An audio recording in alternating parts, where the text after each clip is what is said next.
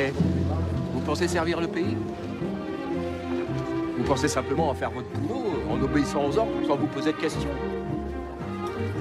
Ben posez-vous la question. Parce que quand vous serez vieux, vous aurez ça sur la conscience. Ah ouais, c'est maintenant qu'il faut choisir son camp et vous n'êtes pas dans le bon. Puis finalement, ben ça va être des pauvres qui vont taper sur d'autres pauvres. Bonjour. Aujourd'hui, nous inaugurons Fronde, le podcast qui explore le design des formes de lutte contemporaines. On parle de Fronde pour parler d'un mouvement de soulèvement populaire contre l'autorité, mais on parle aussi de Fronde pour définir cet objet minimaliste muni d'une lanière et d'une poche de cuir et qui sert à lancer des pierres. Bref, la fronde est l'arme des peuples désarmés. Pour ce premier épisode, je vais vous raconter comment le parapluie est devenu le symbole d'une révolution, celle du mouvement des parapluies.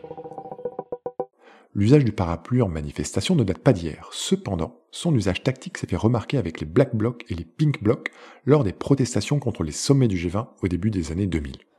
Mais c'est en 2014 qu'a émergé à Hong Kong d'innombrables protestations contre le pouvoir afin d'obtenir plus de démocratie, de liberté et de faire appliquer tout simplement les droits de l'homme. Face aux citoyens, la police emploie d'énormes quantités de gaz au poivre pour disperser les foules. Alors, les citoyens se passent le mot et achètent par dizaines cet outil de résistance passive mais autorisé, à savoir le parapluie. Alors ils sont partout et sont utilisés de nombreuses manières créatives, et je vais vous en lister quelques-unes. Tout d'abord, ouvert devant soi, le parapluie protège son visage, mais aussi celui des camarades derrière soi, des projections, notamment de gaz au poivre ou de gaz lacrymogène. Utilisé fermé comme une épée, le parapluie permet de maintenir à une distance une personne violente ou qui tenterait de vous attraper. Ouvert au-dessus de la tête, le parapluie permet de conserver une certaine forme d'anonymat face aux drones et aux autres caméras de surveillance.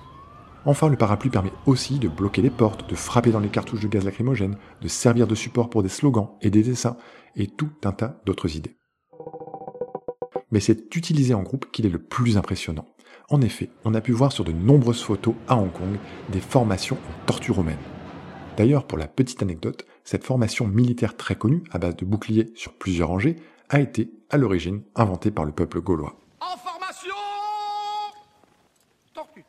En réaction, en Chine, certains sites internet empêchaient alors, à l'époque, de commander des parapluies pour se les faire livrer à Hong Kong. Bref, ce parapluie rassemble, protège, crée de la cohésion, il est devenu l'élément symbolique de tout un peuple qui a donné son nom à l'une des plus grandes protestations contemporaines qu'il ait connues, le mouvement des parapluies. Belle la République. Putain Lionel, euh, les fais chier aussi.